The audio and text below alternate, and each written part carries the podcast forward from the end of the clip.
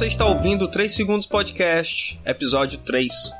No episódio anterior, conversei com Aruxa Oliveira sobre o Conselho Jedi Ceará. Hoje conversarei com Tiago Cury, guarda-vidas, sobre o Corpo de Bombeiros do Estado do Ceará e sobre os próprios guarda-vidas. Então, simbora!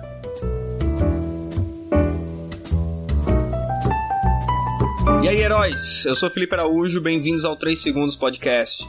Se esta é a sua primeira vez ouvindo, muito obrigado.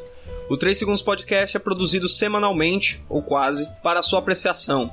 E mais detalhes sobre cada programa podem ser encontrados em 3segundospodcast.wordpress.com. Volte sempre e sinta-se à vontade para adicionar o podcast ao seu aplicativo favorito ou ao seu iTunes. Você também pode me seguir no Twitter, arroba Felipe Falado, ou me encontrar no Facebook. Todos os links estão na descrição do programa. Agora, vamos ao show!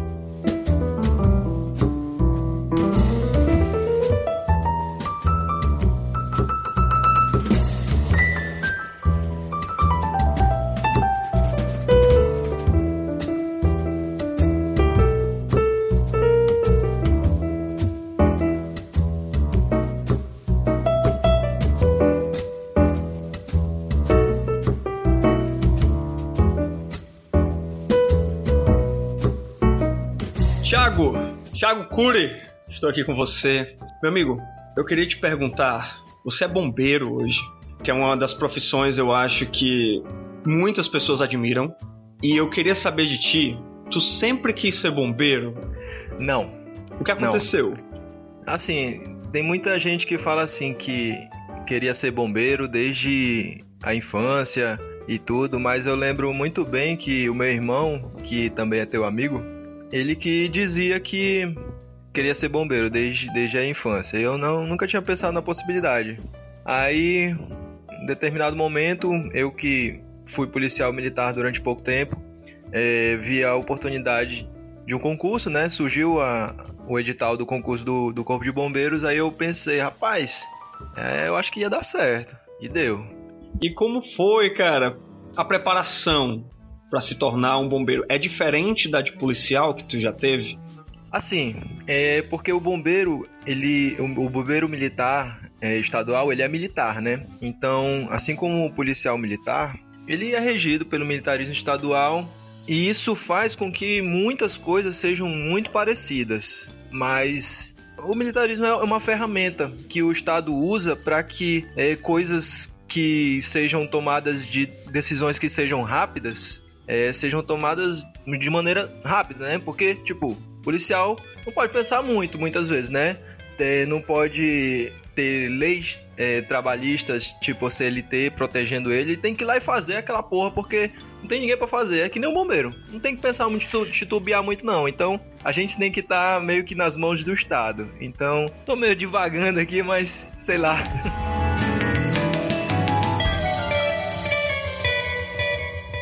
Me diz uma coisa, pronto, vamos falar de edital. Sai um edital, como é? Sai um edital, aí você tem uma prova escrita, uma prova física, um teste físico, é? Como é? Pronto, é assim.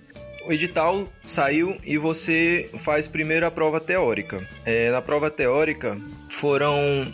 É, foi basicamente é, o conhecimento de ensino médio. A matéria pedida na prova teórica foi de ensino médio o que que tinha? Química, biologia, física, matemática, conhecimentos gerais, português, tinha história, basicamente isso. E legislação específica do militarismo estadual, hum. do militar estadual, que são duas leis, são basicamente duas leis que você que é importante que você soubesse, né? Para você fazer a prova do concurso. Essa foi a primeira fase, que é a prova teórica.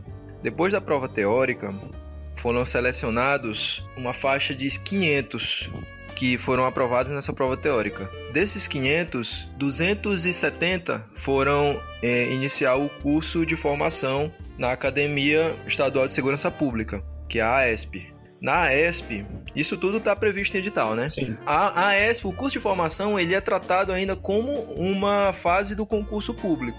É, e você chega na ESP não como militar, mas sim como candidato. Você é civil ainda na academia. Então lá vai ter muitas outras, muitas outras é, etapas do concurso. Por ordem, É, a primeira etapa do concurso, assim que nós chegamos lá, a segunda no caso, né? Que a primeira foi a teórica, foi o teste de aptidão física, o TAF. É, depois teve o teste psicológico e o provão é, final. São mais três etapas. E teve ainda é, o teste físico da AESP, porque tem o teste da CESP mais o teste físico da AESP.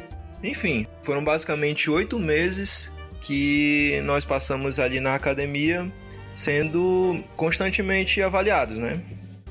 Eu esqueci de uma coisa. É, são, são cinco etapas no total. Que essa etapa não é meio que uma prova, mas sim uma, é uma avaliação. Eu esqueci o nome, cara. Se não me engano, é, é como se fosse uma pesquisa social sobre a sua vida. Eles vão pesquisar sobre o seu passado criminal, se há, sobre, e, e caso necessário, eles vão fazer visitas à sua casa, não, não a sua casa especificamente, mas a sua vizinhança e antigas vizinhanças para saber se você é uma pessoa é, apta a ser um militar estadual.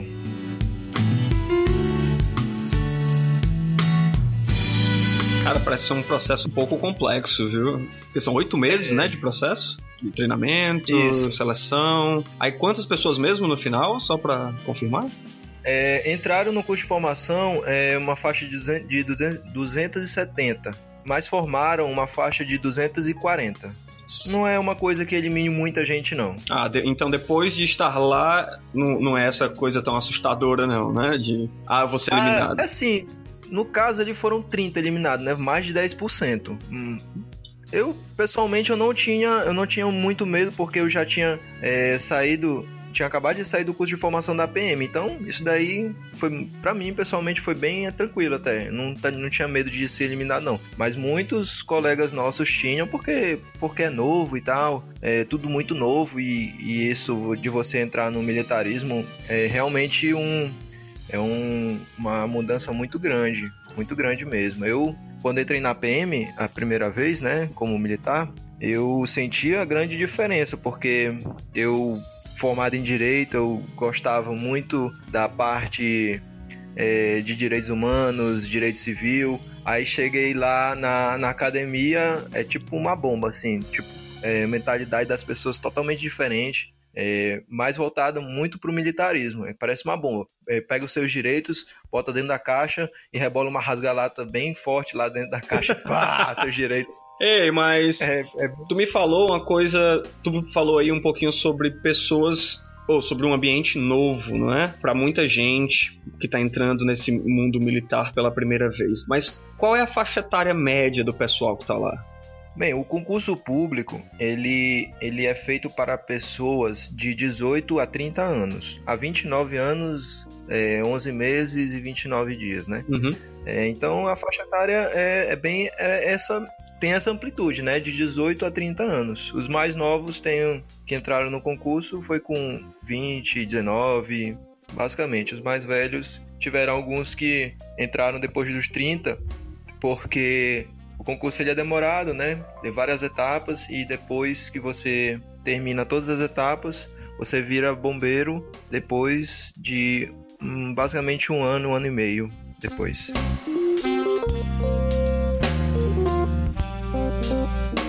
Vamos falar sobre carga horária. Como é que é a carga horária do bombeiro hoje em dia, bombeiro militar? Pronto. O Corpo de Bombeiros Militar do Estado do Ceará, ele tem muitas atribuições diferentes. Dentre essas, tem o trabalho de guarda-vidas, que é o trabalho que eu que eu, que eu faço hoje em dia, né? E pretendo fazer pelo resto da minha vida. Que ele, basicamente, você resguarda a vida do cidadão. É, no meu caso, é, 95% do tempo ali na Praia do Futuro. Esse é um dos trabalhos do, do Corpo de Bombeiros, é o de guarda-vida. Aí tem um trabalho do pessoal do combate a incêndio, que. É o dos filmes, né? É, isso. É, apesar de ter filme de guarda-vida também, tem, né? Tem o Baywatch, mas... pô, Baywatch do a seriado. Eu não, assisti ainda, mas eu quero assistir. é bom, eu já assisti. Eu ainda não assisti, só conheço a Pamela Anderson correndo na praia. mas tem um Baywatch novo. Ah, verdade. Com assistir. The Rock, né? É. Tô ligado. Eu ainda vou assistir. Sim, conta Enfim, mais. Aí, aí Aí tem é, o trabalho do pessoal do combate a incêndio. Então, é, o pessoal da praia, deixa eu falar sobre carga horária da praia. Nós, na autoestação, que são quatro meses no ano, que é julho, dezembro, janeiro e fevereiro. Nesses quatro hum. meses do ano, a carga, a carga horária ela fica mais pesada pela necessidade de ter mais guarda-vidas ali protegendo o pessoal, Sim. né? E a gente trabalha um e folga um, nove horas por dia. E na baixa estação a gente trabalha um e folga dois. E isso é muito relativo também, porque tem muitas escalas extras fora o serviço, né? Por exemplo, tava no Iron Man, tava ali fazendo a segurança do, do pessoal. Sim. Inclusive que aconteceu até um incidente lá, mas se quiser falar, a gente fala. Fica à vontade, fica à vontade. Tu acha que foi uma coisa. Eu acho que é importante até por causa do, do teu trabalho, né? É, aconteceu um incidente de um atleta via falecer no, no Ironman. Isso não é tão, tão incomum, mas veio acontecer. A gente. Ninguém viu, ele simplesmente afundou, não sabemos o motivo ainda, está sendo apurado pela perícia. Enfim, vamos. A gente tem que esperar para saber o que foi que aconteceu com Sim. ele mesmo, porque fazer resgate desse tipo de atleta é até comum. Eu mesmo tirei três da água, mas esse daí não sei o que foi aconteceu não. Ninguém sabe ainda o que foi aconteceu. Enfim, é, voltando para a carga horária, né? É a carga horária é, básica do corpo de bombeiros hoje em dia é o trabalho de, de aquartelamento. É, você fica dentro do quartel durante 24 horas e você folga na sua casa é, durante 72 horas. Então é você trabalha um dia de 24, folga 3 de 24 que dá 72. E você basicamente fica como, como a gente diz lá, fica QAP para ocorrências. QAP é pronto, pronto para para qualquer tipo de ocorrência. Aí dentro dessa escala de 24 por 72 tem o pessoal do salvamento é, terrestre e em altura, que é o pessoal que Basicamente fica ali na praia da leste-oeste, ali no Moura Brasil. Sim, sei onde é. E o pessoal do combate a incêndio. Aí tem o pessoal também do administrativo, que trabalha né, durante o expediente, né? Tem também o pessoal do da CAT, que é a coordenadoria de alguma coisa de normas técnicas dos estabelecimentos comerciais e tal, para casos de pânico ou incêndio nesses estabelecimentos. Então essa CAT, ela, ela, ela coordena os imóveis de toda a cidade para que eles estejam de acordo com as normas do Corpo de Bombeiros para casos de incêndio e pânico. É o trabalho da CAT. O que mais? Tem o pessoal do atendimento pré-hospitalar, que é o resgate, que fica ali perto do Detran, da Maraponga, eles trabalham também nessa escala de 24 por 72, que eles são é um trabalho muito parecido com o trabalho do SAMU, tanto que tem vários vários bombeiros, principalmente de lá, mas mas, de, mas principalmente do, do pessoal lá do do pessoal do atendimento pré-hospitalar que trabalham no SAMU. É o trabalho basicamente de ambulância de socorro a vítimas de, de acidentes em geral.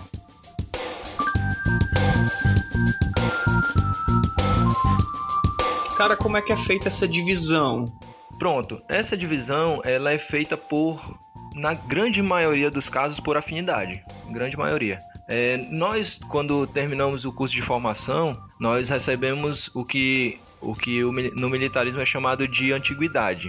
Então, os mais antigos foram os que receberam melhores notas. Então, eles têm prioridade na escolha do local de trabalho.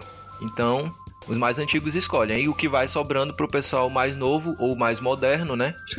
é normal. Aí vai, vai ficando com o que sobrando. É, no, meu, no meu local de trabalho, apesar de eu ter escolhido ter, ter, ir pra praia, né? Eu não era, não era moderno, era razoavelmente antigo.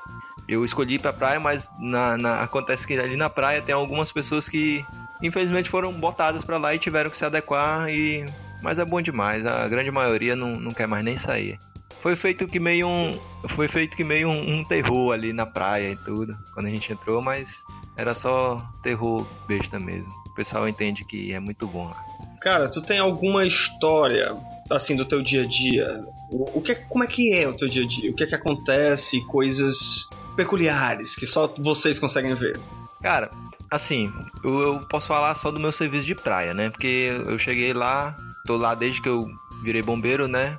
E não pretendo sair de lá porque eu gosto muito. Mas, cara, o que tem de peculiar na praia, principalmente na Praia do Futuro, é como o, o bombeiro, ele é, eu diria que feliz, cara, porque eu penso assim, que é necessário que você seja feliz para você ajudar o outro, né? Eu não sei se as pessoas que estão lá na praia é, estão na praia por serem pessoas mais, digo, favoráveis a dar a mão pro outro, é, a ajudar. É, eu não sei, eu não sei. Eu sei que o pessoal lá é todo mundo feliz. Eu diria que é meio que um pessoal bem crianção mesmo, bem, bem é coisa de criança mesmo. E, e isso é sensacional. Eu acho muito legal isso. Isso que eu acho mais peculiar lá na praia, porque acaba sendo um trabalho muito braçal, né? Você precisa sempre estar em dia com o preparo físico, principalmente na praia, porque enfrentar aquelas ondas ali, aquelas correntes, conhecer o mar, tá sempre entrando no mar, você tem que estar em, em dia com o preparo físico. Aí eu acho que você meio que estagna ali nos seus nos seus 18 anos, 19 anos. Você nunca sai dessa idade não, porque não sei, dá vontade de correr, dá vontade de estar tá sempre é, unido com o pessoal. Outra característica importante do pessoal da praia é a união. O pessoal é muito unido, muito unido mesmo. Tá todo mundo no mesmo barco lá.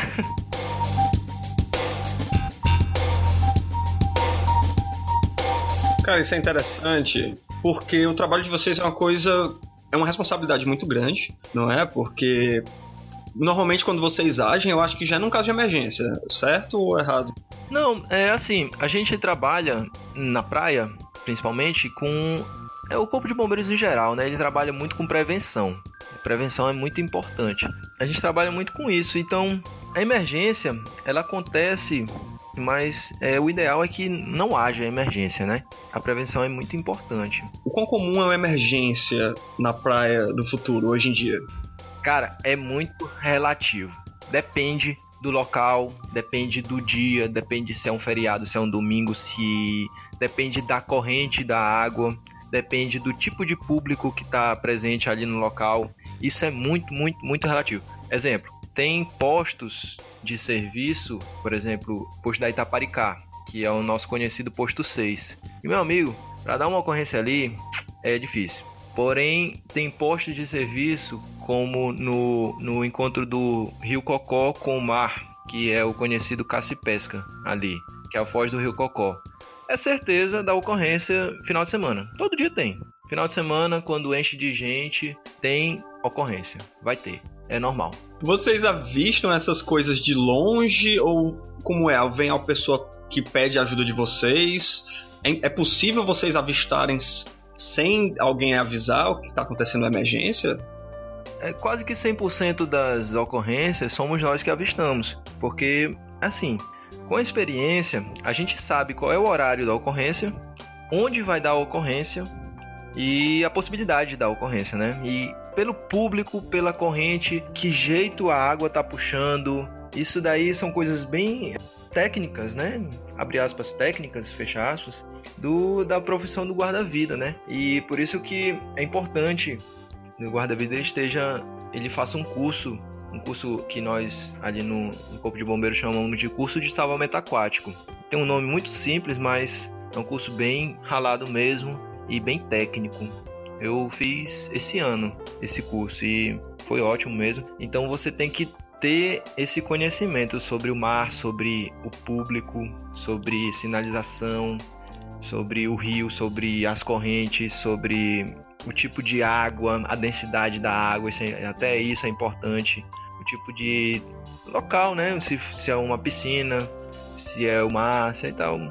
Se é água do rio, água do mar, isso pelo fato do sal, a água do rio a vítima, ela normalmente ela afunda mais rápido pelo fato de não ter sal, ela diminui a densidade da água e a vítima afunda mais rápido, dificulta para a vítima, né? E consequentemente para o bombeiro. É cheio de minúcias que é meio que inviável falar, mas é bem, bem característico da profissão de guarda-vidas e todo guarda-vida que se preze sabe dessas minúcias. Questão de dois anos ele aprende muito bem.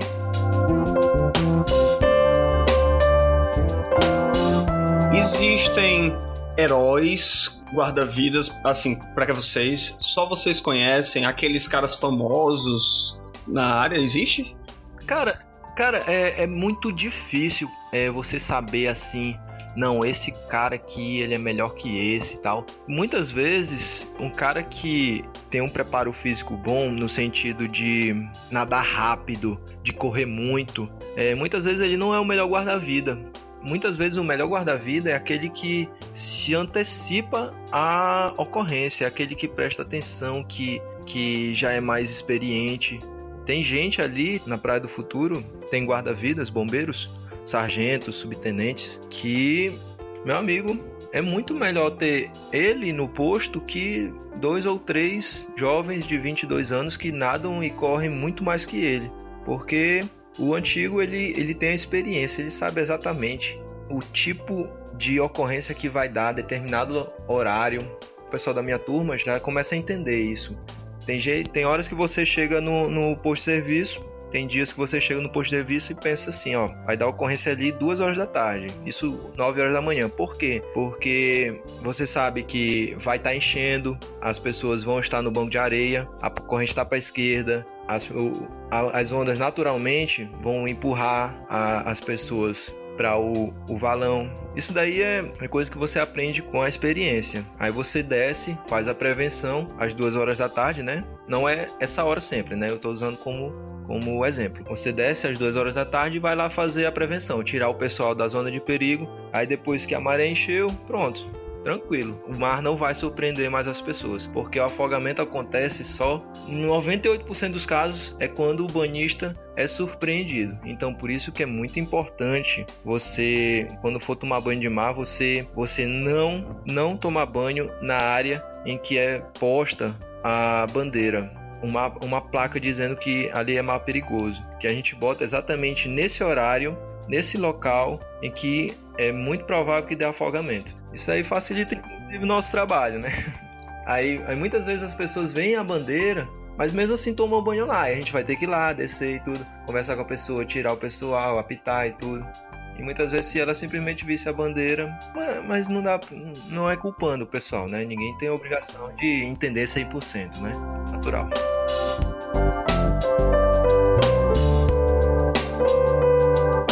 Eu sei que tu já veio pontuando durante toda a nossa conversa, mas se tu pudesse apontar três características que um bom bombeiro salva vidas, guarda-vidas, né? Guarda-vidas, isso. Guarda-vidas. O, o, o, um bom bombeiro guarda-vidas deveria ter três características. Quais seriam para ti? Cara, em primeiro lugar, é atenção.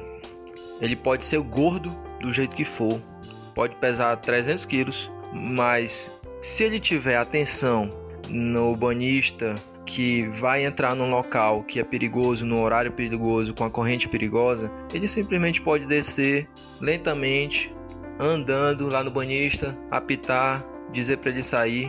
Ele não precisa nem ser o Superman.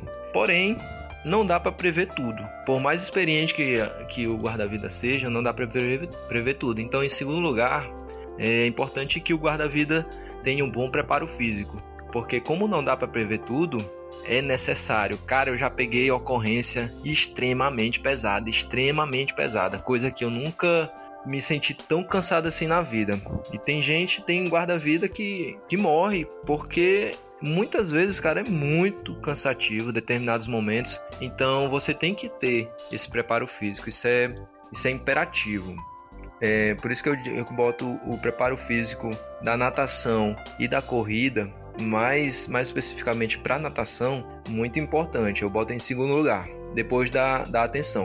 E terceiro lugar, é, eu acho que o guarda-vida tem que ser cortês. É importante a cortesia com o pessoal, né? Muitas vezes o guarda-vida que é cortês ele evita muito muito desentendimento com muitos banistas, muita, a, é, tem muitos banistas que que estão lá embriagados e estão lá curtindo e não querem sair do local, do local de, de perigo e tudo. Então a cortesia muitas vezes é necessária, assim como é importante dar uns gritos com alguns de vez em quando. Aquele o pessoal parece que quer se matar às vezes, mas aí tem que tem que ser um pouco mais enérgico.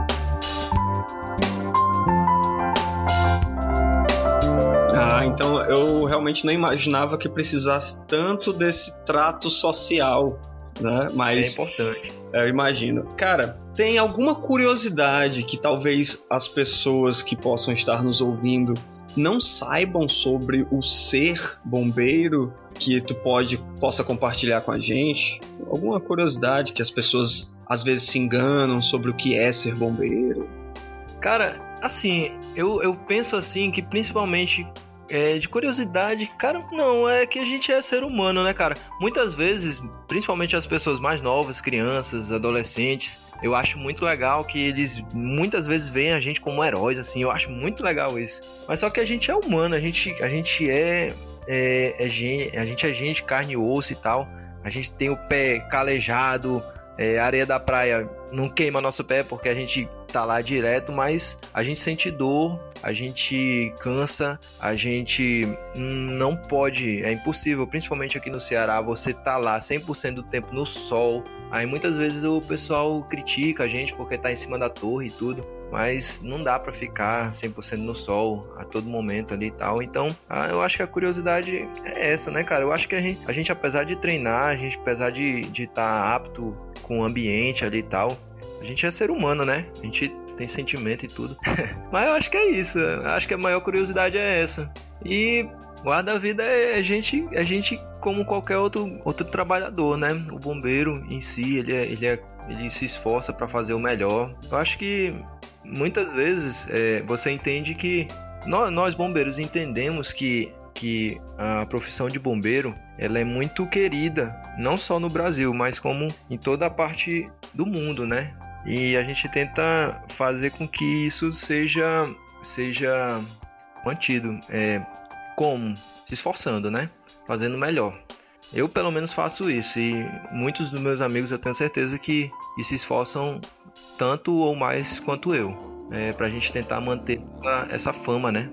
Sim, eu ainda acredito que vocês são os militares mais respeitados e mais admirados de todos.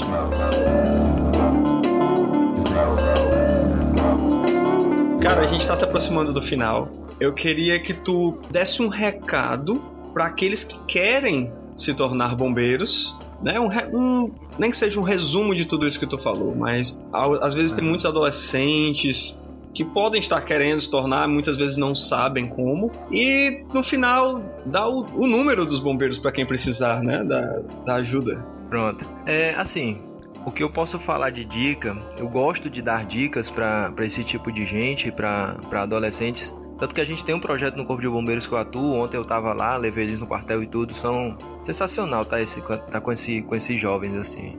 É, o que eu posso dar de dicas para eles, cara, seguinte. Quem tá no ensino médio, principalmente, é estudar. É, não faltar aula.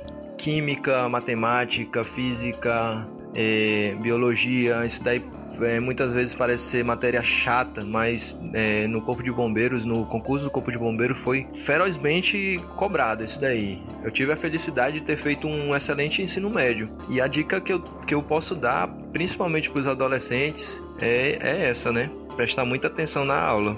Não agir com displicência no colégio, tá sempre presente. E é isso, eu acho que a principal dica é essa. E tá de olho, né? Sempre ficar como a gente diz lá, que é AP, com atenção, né, sobre prováveis concursos, porque quando chegar com 18 anos, aos 18 anos você já pode tentar fazer o concurso para se tornar um, um, bombeiro ou quem sabe um guarda-vida, quem sabe tá lá no meu lado lá salvando salvando gente. Quem é que promove o concurso? Rapidinho. Assim, é o governo do estado do Ceará que contrata uma empresa, né? Às vezes a CESP, às vezes é bem aleatório, né? Mas a maioria das vezes é a CESP. Na, na última vez foi uma empresa do Rio, do Rio de Janeiro, não sei o que, Betancourt. Enfim, ele contrata alguma empresa que essa empresa faz o concurso público. É o estado do Ceará que faz esse, essa contratação. O número dos bombeiros, só pra gente não deixar passar. Pronto. É qualquer coisa. Se tiver com vazamento de gás, gato em cima do telhado, alguém passou mal, só ligar 193. 93 é, como diz o bordão, é o telefone que salva. Cara, excelente. Muito obrigado. Ah, eu, tô, eu tenho também aqui um, uma tradição que eu quero começar. O convidado escolhe a música de encerramento. Então tem alguma música que pode ter a ver com o nosso tema ou uma música que tu gosta pra gente encerrar. Ah, cara, eu não sei, eu acho que a ver, a ver, não sei, mas uma música que eu gosto muito, cara. Não sei se faz parte do, do estilo de vocês aí, mas não sei, eu gosto muito de, de Symphony X ou OPF. Qualquer coisa aí eu tô feliz. pois assim será. Muito obrigado, Colina. Oh, Thiago. é nóis, Colina, sempre serei. É, valeu. Valeu.